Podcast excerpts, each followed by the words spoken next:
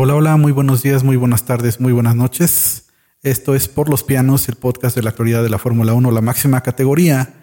El día de hoy hay información que es relevante en el contexto del Gran Premio de México, pero que no necesariamente tiene que ver con lo que se llevará a cabo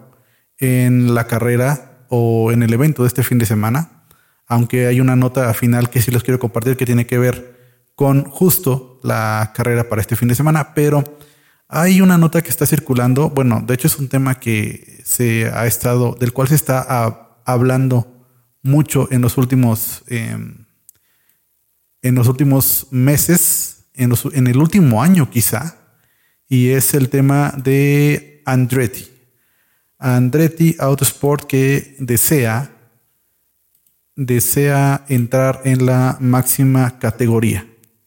Ese es un sueño que no, del cual, como les repito, se ha estado hablando en el último año, pero que incluso en los últimos años, pues se ha visto o se ha mostrado el deseo de Andretti, en este caso tanto Mario como Michael, que es el hijo de el ex campeón de la Fórmula 1, Michael Andretti, por ingresar a la máxima categoría como un onceavo equipo. Eh, aquí el tema es que eh, la FIA ya dio luz verde para que Andretti Cadillac pueda entrar a la Fórmula 1 como el equipo número 11. Así es de que podemos decir que ha sido ya aceptada por el organismo rector de la Fórmula 1, que en este caso es la FIA, la Federación Internacional de Automovilismo, que hizo un minucioso examen de su candidatura, sobre todo para ver si cumplía con los recursos tanto financieros como técnicos necesarios para competir en la Fórmula 1, no solamente de manera, em, se podría decir como temporal, porque hay historia en la Fórmula 1 de equipos que solamente llegaron, compitieron un año o dos y se fueron, porque no eran lo suficientemente sostenibles financieramente hablando para poder eh, llevar a cabo su operación dentro de la Fórmula 1 y tampoco técnicamente hablando. Entonces aquí lo que hace la FIA es que hace un estudio a su,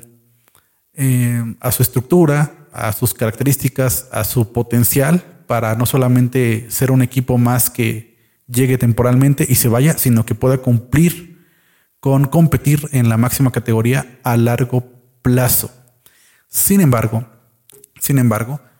aunque la FIA ya dio luz verde o ya dio el visto bueno para que Andretti se una como un onceavo equipo, lo que ahora se necesita es llegar a un acuerdo con la FOM. La FIA y la FOM son dos entidades totalmente distintas. La FIA es el órgano rector de la Fórmula 1 y de otras categorías del automovilismo que simplemente lo que hace es generar los reglamentos, las competencias, eh, etcétera. En este caso, la FOM, que significa eh, Formula One Management, es la compañía, digamos, que está detrás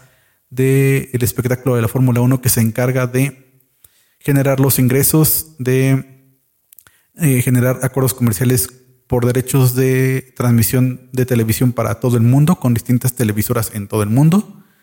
con derechos de marketing de los equipos de la misma Fórmula 1 como tal. Entonces la FOM es un tanto más administrativa, que evidentemente es parte de lo que es Liberty Media. Liberty Media es el dueño de la FOM. Y entonces lo que tiene que hacer la FOM es también dar el visto bueno. Ya lo dio la FIA, ahora falta que lo dé la FOM. ¿Por qué razón? Porque pues la FOM también tiene la, la indicativa, tiene esa misión de poder eh, resguardar, proteger los intereses económicos de todos los equipos de la Fórmula 1. Entonces aquí es donde entra el dilema, porque actualmente hay 10 equipos en la Fórmula 1, pero si llega un onceavo equipo, eso quiere decir que si el pastel de las ganancias totales que al año genera la Fórmula 1 se reparte en 10, de acuerdo a la posición que cada equipo genere en, la, en el campeonato eh, vigente y de acuerdo a otras características como cuántas veces ha sido campeón un equipo, em, eh, cuántos puntos ha generado, etcétera. Entonces ahora la FOM tiene que aprobar si un onceavo equipo se une para que ese pastel se reparta no en 10, sino en 11. Y aquí es donde hay algunos equipos que no están tan de acuerdo con esta idea porque pues justo el tener que repartir una ganancia de dinero en 10 eh, equipos, ahora tendría que ser en 11 y evidentemente eso va a disminuir el ingreso de equipos y que le va a pegar directamente a todos, pero principalmente a los equipos que están luchando por sobrevivir dentro de la Fórmula 1, porque hay que recordar que aunque hay equipos que son realmente prósperos, hablando de Mercedes, hablando de, de Red Bull, hablando de Ferrari, por ahí McLaren, hay equipos que no le están pasando tan bien en términos financieros, sobre todo tomando en cuenta que la pandemia del COVID-19 pues también mermó mucho las ganancias de las escuderías y algunas las tiene en el filo de la navaja en términos financieros. Ejemplo de ello está Williams, que aunque Williams, después de ser vendido por la familia Williams eh, a un fondo este, de inversión que se llama Dorilton Capital, este mismo fondo de inversión pues ha declarado eh, a través de el, el director del equipo que pues Williams no le está pasando nada bien en términos financieros y que pues ha perdido en lugar de ganar en los últimos años porque no se ha recuperado tras este fenómeno que azotó al mundo, que es el tema de la pandemia. Otro de las escuderías que también está peleando por sobrevivir es Haas, la estadounidense, la también estadounidense Haas. Entonces, mm, aquí es donde entra el dilema de si se va a dar el visto bueno por parte de la FOM o no. El visto bueno de la FIA ya lo tiene Andretti, el visto bueno de la FOM todavía no lo tiene. Y es un tema un tanto delicado y podría no solamente retrasar el ingreso de Andretti a la Fórmula 1, sino incluso eh, pues terminar con el sueño de Andretti de entrar a la Fórmula 1. Aunque todo parece indicar que si se arreglan en términos económicos, porque hay un, hay un acuerdo que establecieron los equipos de la Fórmula 1 que dicta que si un nuevo equipo quiere entrar a la Fórmula 1 tiene que pagar una cantidad de 200 millones de dólares que se va a repartir entre los equipos existentes, es decir, entre los 10 actuales, para reducir el impacto de la pérdida. Pero aún así hay equipos que, aunque les repartan 20 millones de dólares, que es eh, la parte que le correspondería a cada uno y que es un pago inmediato, eh, su estatus financiero pues tampoco es tan salvable. Entonces ahí es donde está el tema y por eso es que, aunque ya tiene el 50%, por decirlo así, de la aprobación Andretti para poder entrar a la Fórmula 1, todavía le falta el otro 50%. Entonces todavía esta novela seguirá eh, y también puede retrasar un poco la entrada de Andretti que se estipula que no necesariamente tendría que ser para la temporada 2024 porque ya es muy inmediata, sino puede ser hasta la 2025 o incluso 2026. ¿Por qué razón? Porque en 2026 es cuando entra en, ya en operaciones un nuevo reglamento con nuevos carros totalmente híbridos. Y entonces es más conveniente que para Andretti le sea el entrar en la temporada 2026 ya con un nuevo formato que tener que competir con un formato en 2025 y con otro formato en 2026, lo cual implicaría pues un desembolso mayor de su inversión en cuanto a aspectos técnicos eh, del vehículo como tal. Y bueno, también en este mismo sentido, pues está quién sería o quiénes serían los pilotos que estarían bajo el volante del vehículo de Andretti Cadillac y pues por ahí se dice eh, y es un secreto a voces que Andretti una de las cuestiones que por las cuales también quiere ingresar a la Fórmula 1 es porque quiere llevar a pilotos estadounidenses, más allá de que ya hay uno actualmente, quiere llevar a pilotos estadounidenses a la máxima categoría con su equipo. Y mucho se ha hablado de Colton Herta, que también se ve un poco complicado actualmente porque no ha conseguido la superlicencia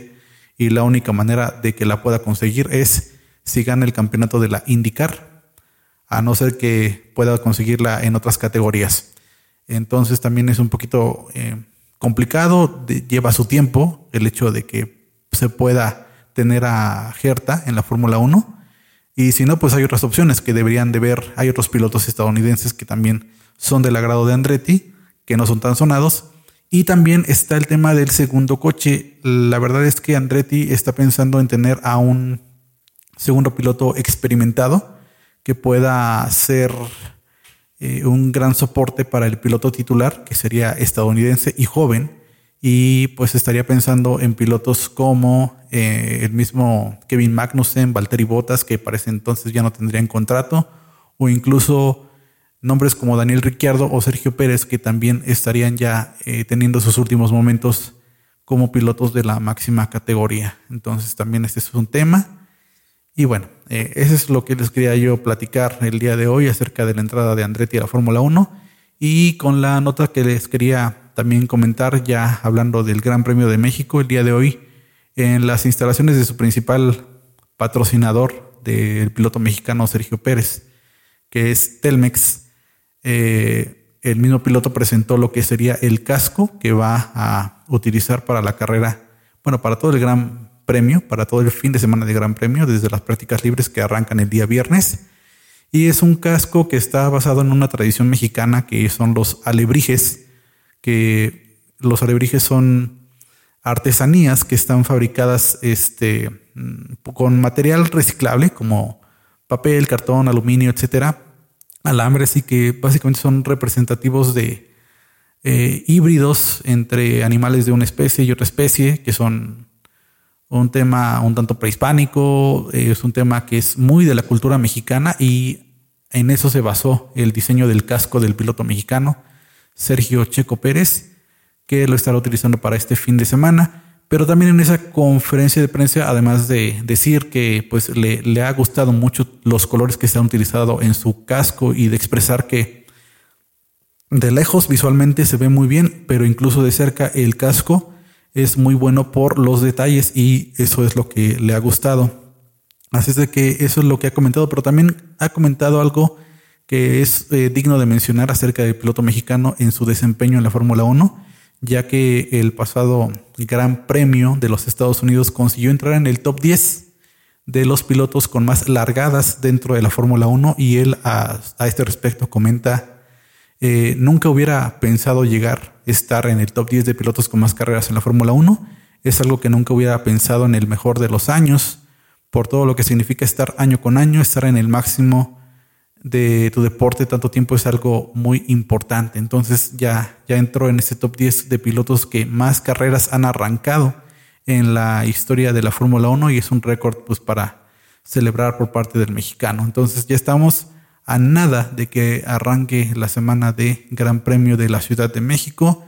El día, hoy es, hoy es miércoles 25 de octubre de 2023. Ya para el día de mañana se presentan en el paddock para hacer el reconocimiento de cancha, se diría en el argot futbolístico, y ya el mismo día de mañana los pilotos duermen en los hospitalities de el, las inmediaciones de el Autódromo Hermanos Rodríguez, ya muy muy cerca de sus garajes, para iniciar con la actividad del día viernes. Este es el podcast del día de hoy por los pianos y mi nombre es Fer. Gracias, gracias total.